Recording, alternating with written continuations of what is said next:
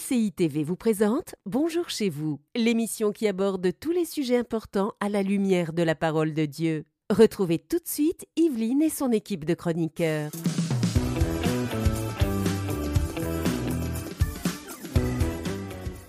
Bon vendredi à tous et bienvenue dans Bonjour chez vous. Aujourd'hui, nous allons vous encourager à poser le geste qui fera certainement toute une différence. Vous savez, on parle de toutes ces petites ou grandes choses qu'on peut faire dans la vie des autres qui peuvent avoir parfois un très grand impact, un impact même insoupçonné. Et je suis avec Aurélie et Frank pour parler de ce beau sujet. Hello Bonjour tous les deux. Aujourd'hui, vous êtes en forme? Oui, ça va, c'est bientôt le week-end. Donc ça va. On en a traversé une autre, une de plus. Une de plus, une belle semaine, avec un bel invité. Eh ouais, surtout. On avait le pasteur Bach avec nous. Si vous n'avez pas suivi cette semaine, allez voir les émissions en replay sur YouTube ou sur mcitv.com. C'est un bel invité qu'on a eu et puis c'est un, un honneur quand même particulier d'avoir cet invité-là. Si vous ne savez pas pourquoi, parce que vous ne savez pas qui il est, eh bien, allez regarder les émissions, vous comprendrez mieux. Et aujourd'hui, on a un honneur aussi, parce que un, tout un honneur d'avoir un formidable invité dans la rubrique C'est mon histoire. C'est Luc Gingras. Luc Gingras, c'est quand même un personnage au Québec, mais même ailleurs. Il a écrit des chansons quand même euh, qu'on chante encore euh, parfois dans l'église et qui ont été énormément chantées. Eh bien, aujourd'hui, c'est lui notre invité dans la rubrique C'est mon histoire. Il va nous raconter son témoignage. Et vous allez voir qu'un geste a été posé dans sa vie et a amené un impact très, très grand. Il y a un des chants qu'il a chanté, Evelyne, c'est. Tu veux que je le chante? Oui, vas-y. Dieu, nous voulons voir ta gloire. Tu l'as bien fait. Ah ouais? Ouais. Bravo. Ah, je ne connais pas cette chanson. Descendre en ce lieu parmi nous. Pas ce chant? Ah, ce chant? a été chanté. Ouf! Francophonie entière. Ben, il a voyagé beaucoup en Europe, Luc, hein, partout. Je veux dire, c'est un grand homme de Dieu. Je suis sûre que vous le connaissez. Eh bien, en tout cas, vous découvrirez son témoignage et franchement, c'est tout un témoignage. Il vient de très loin, euh, Luc Gingras, et vous allez pouvoir écouter son histoire tout à l'heure. Mais pour l'instant, on va laisser la place à notre chère Aurélie dans la pensée du jour.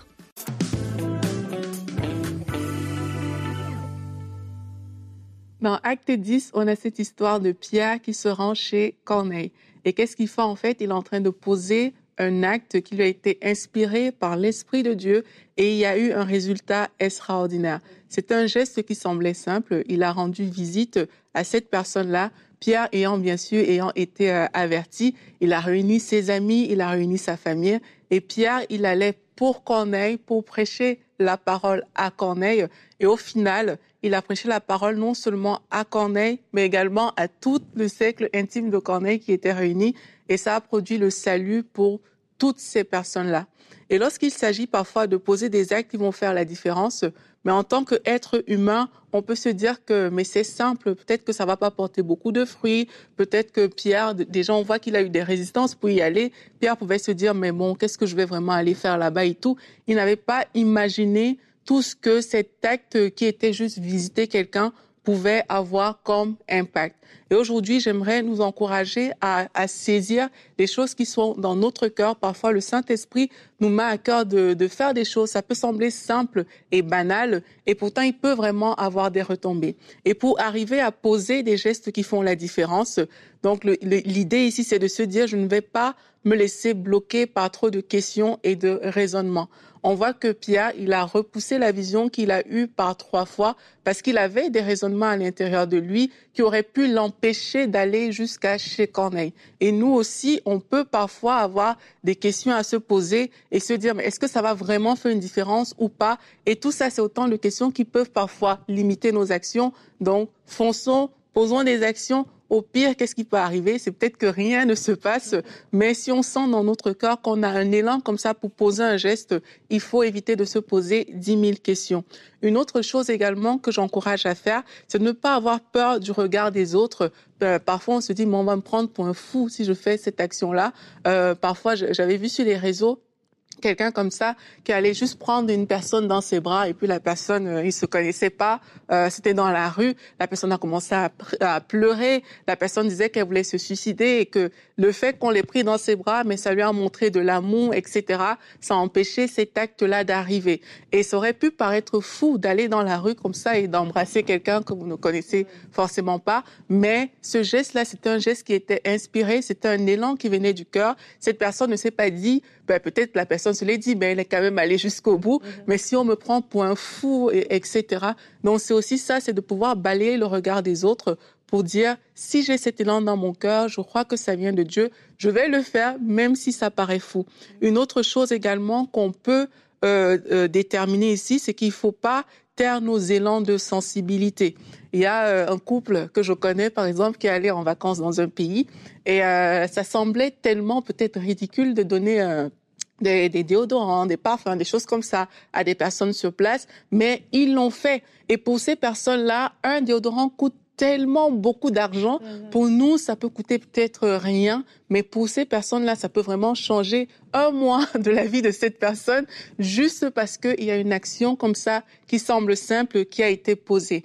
Et l'avantage de ce type d'action, c'est que ça ouvre les cœurs, en fait. Ça ouvre les cœurs même pour recevoir l'évangile. Ça ouvre les cœurs pour, pour être crédible par rapport à l'amour de Dieu, par rapport à tout ce qu'on peut pouvoir déverser dans la vie de ces personnes. Alors aujourd'hui, si vous sentez que le Saint-Esprit vous a mis quelque chose à, à, à cœur de faire, prenez cet élan et posez ce geste qui va faire la différence. Mm, yes, amen. Merci Aurélie.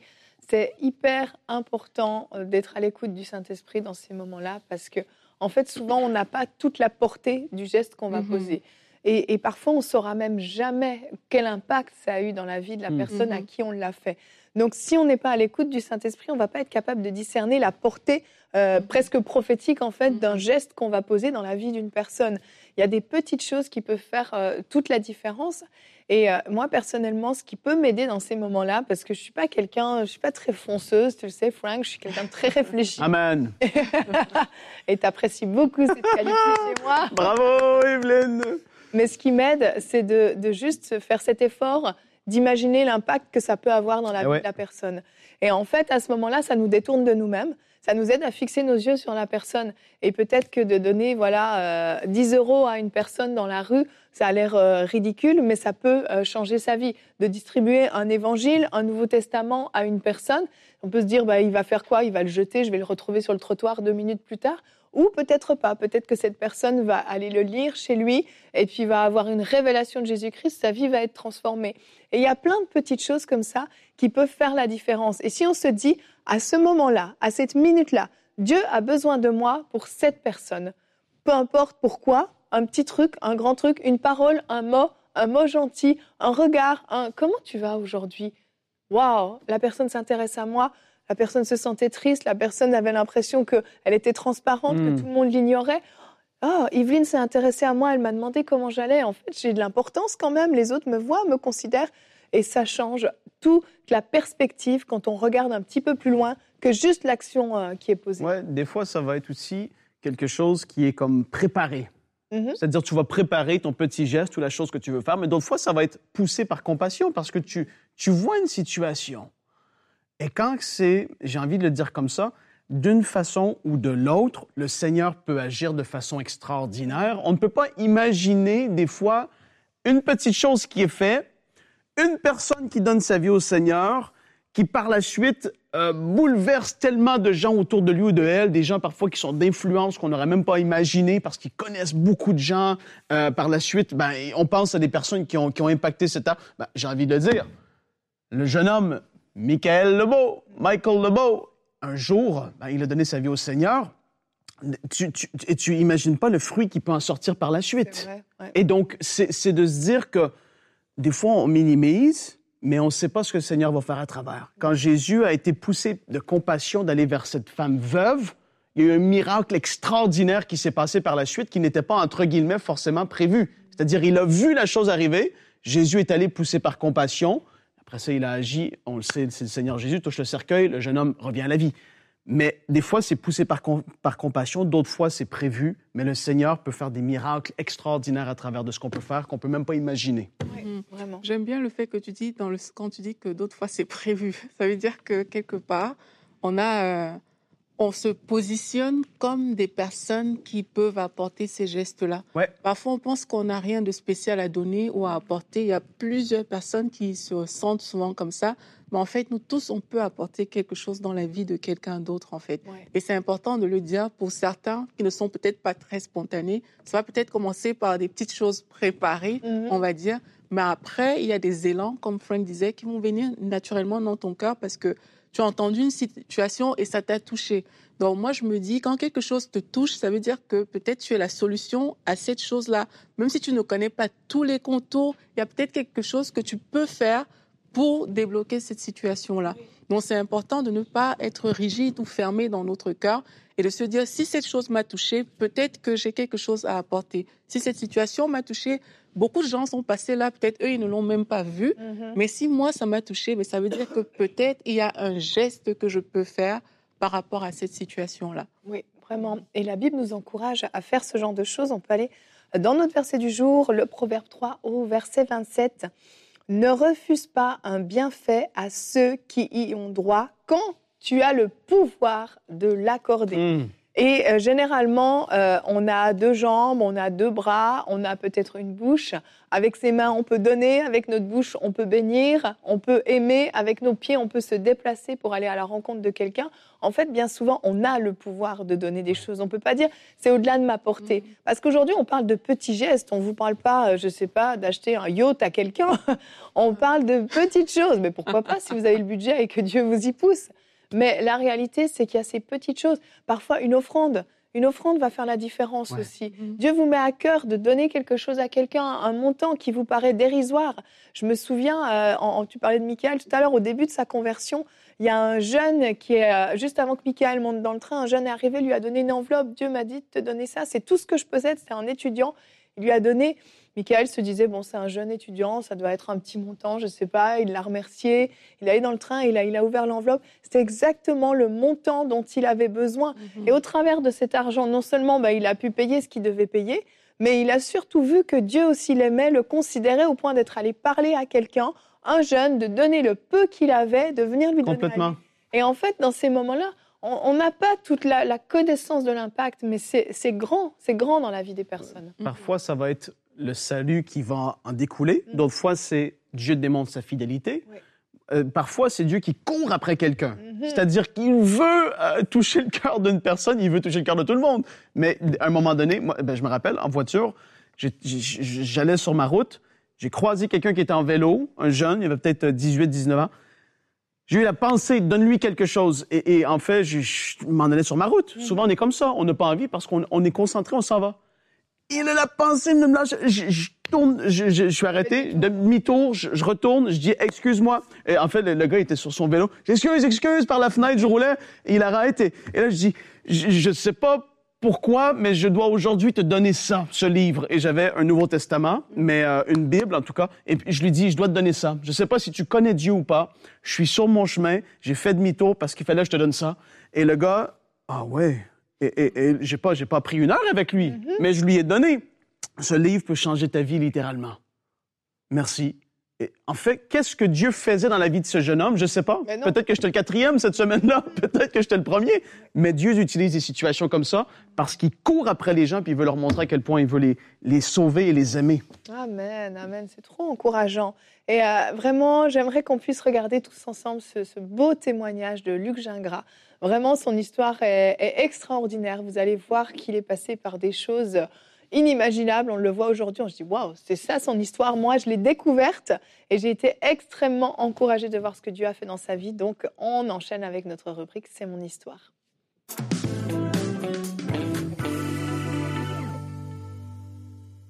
Et on se retrouve pour notre rubrique C'est mon histoire. Aujourd'hui, j'ai le grand plaisir d'avoir avec moi Luc Gingras. Ce nom vous est peut-être familier, peut-être que vous avez vu ce nom s'afficher en bas des chants de louanges de vos églises. Eh bien, c'est normal puisqu'il a composé plus de 500 chants. Bonjour Luc. Bonjour Yveline. Comment vas-tu? Ah, je suis très honoré d'être ici avec toi. Ben, Merci vraiment, de me recevoir. Ben, c'est un honneur vraiment partagé. Euh, c'est un plaisir. Et puis, comme je l'ai dit, tu as marqué quand même euh, euh, beaucoup d'églises par les chants que tu as composés. Mais je suis pas sûre que tout le monde connaisse ton histoire. et on va découvrir aujourd'hui que c'était plutôt mal parti Ouais. au niveau des églises, en tout cas. Je vais résumer rapidement ton, ton histoire. Donc, tu as eu une enfance pas des plus roses, puisque en fait, à l'âge de 10 ans, tes parents vont divorcer. Ouais. Et ça va quand même beaucoup marquer ta vie. T'es pas dans un milieu particulièrement chrétien. Euh, Il y a un peu de catholicisme en arrière-plan, mais euh, ce divorce va vraiment marquer ta vie et euh, le début de ton adolescence également. C'est ça? Oui, c'est ça. Puis, euh, en fait, c'est, si tu permets, je vais prendre Oui. la parole parce que je, je me suis trouvé dans la parole. C'est tellement important de se trouver dans la parole. Effectivement, Et tu vas Dieu est nous- venu me trouver. Tu vas nous lire ce passage. Si Excuse-moi, je te coupe. Et c'est vrai que les gens vont peut-être écouter, vont dire ah c'est beau, mais quand ils vont entendre ton histoire après, Ouais. ils vont comprendre de quoi il s'agit. Oui, c'est vrai. C'est le psaume 40 où David, il dit, J'avais mis en l'Éternel mon espérance et il s'est incliné vers moi. Il a écouté mes cris. Il m'a retiré de la fosse de destruction, du fond de la boue, et il a dressé mes pieds sur le roc. Il a affermi mes pas. Il a mis dans ma bouche un cantique nouveau, une louange à notre Dieu. Beaucoup l'ont vu et ont eu de la crainte et ils se sont confiés en l'Éternel. Et ma prière en ce moment, c'est que ceux qui regardent, ceux qui écoutent en ce moment, vont se confier en l'Éternel comme j'ai pu le faire moi aussi. Amen. Et euh, la joie, c'est que lorsqu'il s'est écrit, il m'a retiré de la fosse de destruction, le mot littéral, c'est le puits du bruit. Hmm.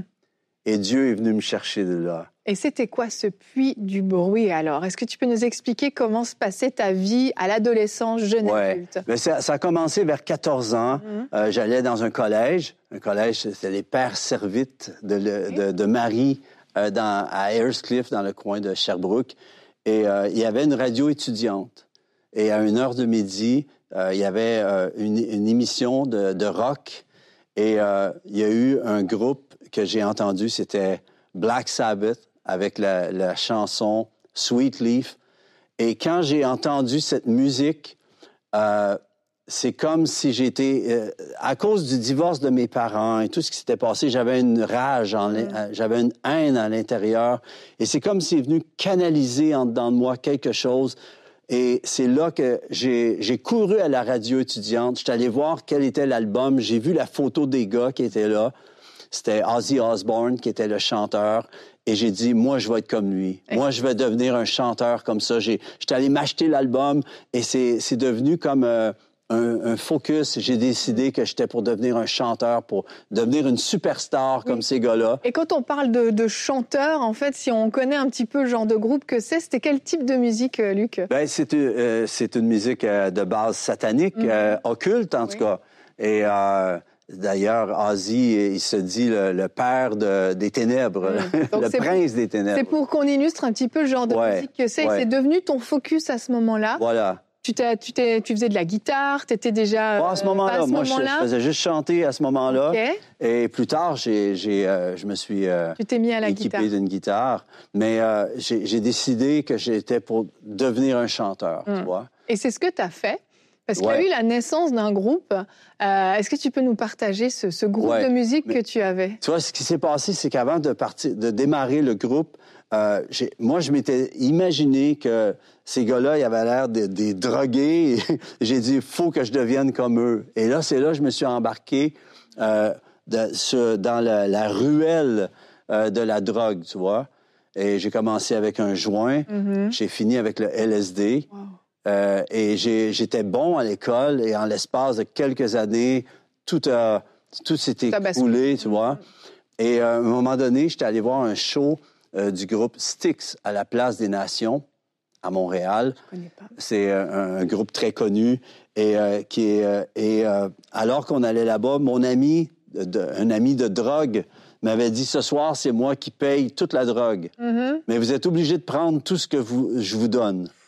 Alors moi, euh, j'ai accepté ce qu'il offrait et, euh, et cette soirée-là, il nous a fait prendre chacun quatre euh, tables de LSD. Ce qui est énorme.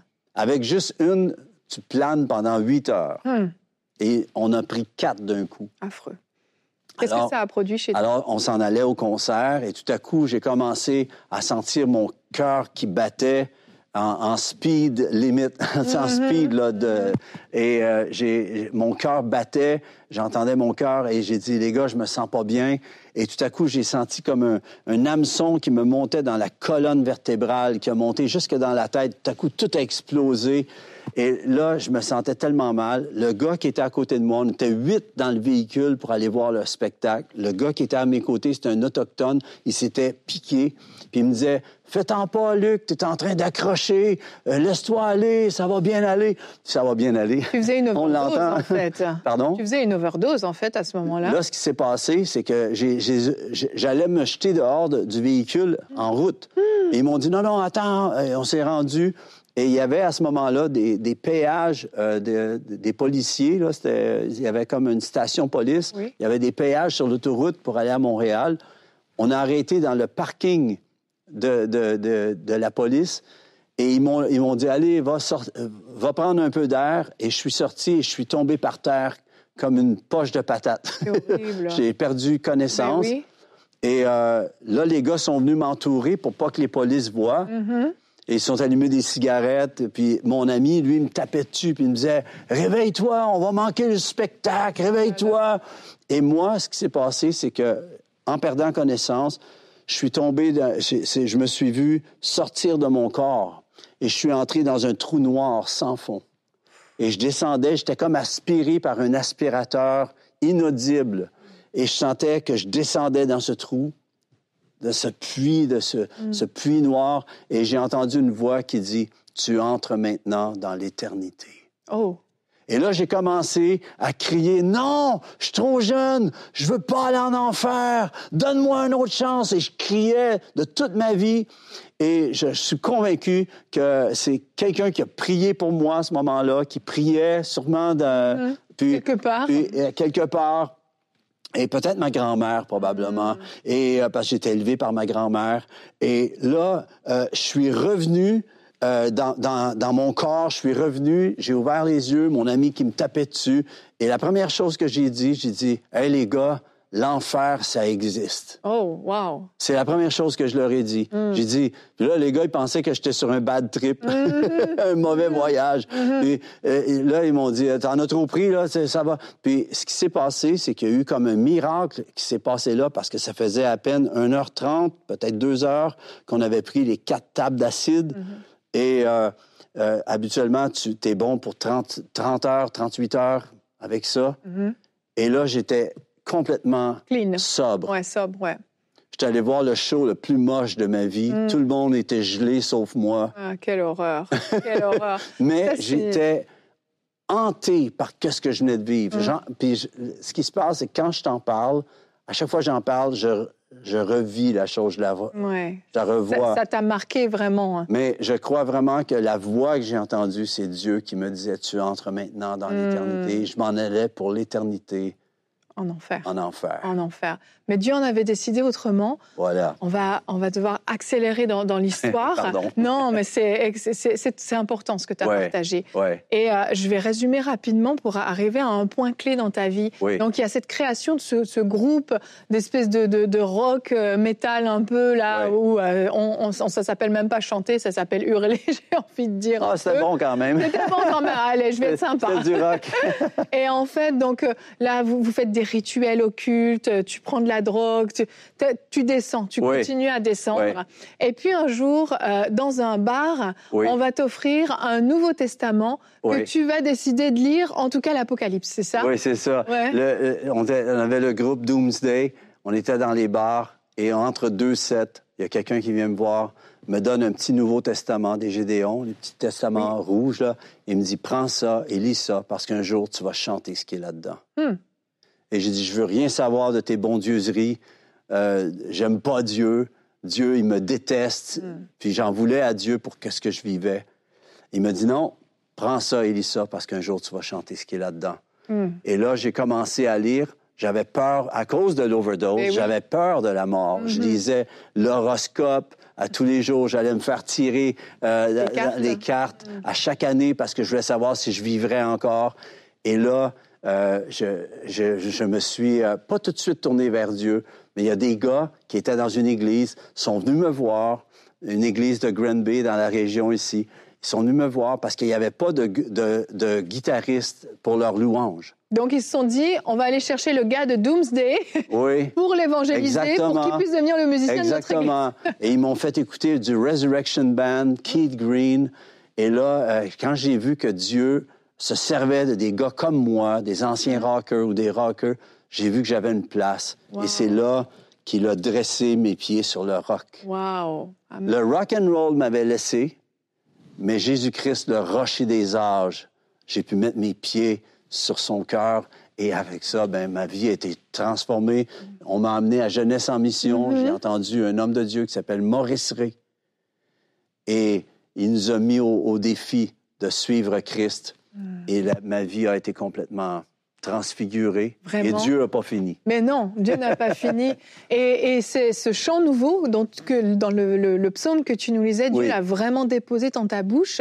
Parce qu'après ça, bah, effectivement, tu vas naître de nouveau, tu Ouais. vas vivre énormément de choses, tu vas vivre des délivrances aussi par rapport à des choses que tu as vécues, etc. Ouais. Il y a un gros ménage qui est fait dans ta vie. Oui. Et tu vas euh, effectivement servir Dieu par la louange. Et ce chant nouveau, il va le déposer dans ta vie. Est-ce Ouais. que tu as quelques titres de chants qu'on connaît bien euh, que tu as déposés Peut-être Dieu, nous voulons voir ta gloire, qui est peut-être le chant signature de ma vie. Je pense. Hein. Et euh, il y a plusieurs autres chants, euh, Mhm. comme C'est dans le secret, mon album de Noël. J'ai 24 albums de, produits jusqu'ici. Alors, euh, ouais, puis euh, j'en compose encore il y a deux semaines. Il y a une semaine et demie, j'ai composé deux autres chants. Alors, on Wow. est tout le temps en, en composition. C'est ça, en Ouais. tournée et euh, partout. Ouais. Et avant qu'on termine, Ouais. euh, est-ce que tu as quelque chose que tu veux dire à ceux qui nous ont écoutés? Je sais qu'il me reste peu de temps, mais je veux juste vous dire, vous qui regardez en ce moment, je vous souhaite Jésus de tout mon cœur. Et j'aimerais vous dire qu'avec Jésus, ça vaut pas la peine, ça vaut la joie. Alors, je vous invite à juste dire, Jésus, je veux te suivre à partir d'aujourd'hui. Je te reçois comme mon sauveur et je te suis jusqu'à la fin de mes jours. Je vous souhaite Jésus de tout mon cœur. Merci Luc, vraiment merci pour ce témoignage. Et je crois qu'en t'entendant, on peut se dire que Dieu peut prendre le pire des perdus pour Ouais. l'amener vraiment à une transformation extraordinaire. Tu as été même pasteur dans ta vie, tu as, servi Dieu tout le reste de ta vie jusqu'au Ouais. bout. Et on voit que vraiment, il n'y a que Dieu qui peut faire ça. Absolument. Merci infiniment Luc. Merci. Merci. Waouh, waouh, waouh. Moi, je suis encore euh, bénie en entendant ça. Et Frank, Tu- Luc, c'est un Bah, membre oui. de ta famille. Ben oui, il est dans, dans, dans ma famille. C'est le mari de ma cousine. Alors, Luc, ben, on se connaît, mais je te salue. Nathalie aussi. C'est le papa de Samuel. Le- Gingras, Samuel Gingras, ben oui, exactement, Qui, est Bonjour chez vous plusieurs fois. Exactement, c'est le papa de Samuel. Donc, ouais, c'est une famille. Ben, si vous découvrez une autre personne de la famille euh, qui Oui. sert le Seigneur, et puis euh, c'est vraiment bénédict. C'est énorme le témoignage. Ouais. Énorme quand j'entends ça. Vraiment. Et Et encore, j'ai chanté. Hein. j'ai chanté le chant alors que je savais pas qu'il allait le dire dans le truc. T'as vu ça? Dieu, nous voulons voir ta gloire. Est-ce que j'ai faussé? Je ne répondrai pas à cette question. Luc, excuse-moi. excuse-moi, Luc. Magnifique en tout cas, euh, témoignage vraiment et euh, comment voilà les petites actions peuvent changer la vie de personnes autour de nous. Alors euh, ce week-end, alors que vous allez aller, je sais pas, peut-être au restaurant, peut-être aller voir des amis, peut-être aller faire les courses, aller à l'église, eh bien euh, soyez attentifs à la douce Ouais. voix du Saint-Esprit qui va peut-être vous pousser à poser un geste qui va tout changer dans la vie de quelqu'un. Alors je vous souhaite un très bon week-end. Nous on se retrouve la semaine prochaine. Promis, euh, ma voix euh, sera redevenue normale, je l'espère de tout cœur. En tout cas, allez bon week-end. Cette émission a pu être réalisée grâce au précieux soutien des nombreux auditeurs de MCI TV. Retrouvez toutes les émissions de Bonjour chez vous sur emcitv.com.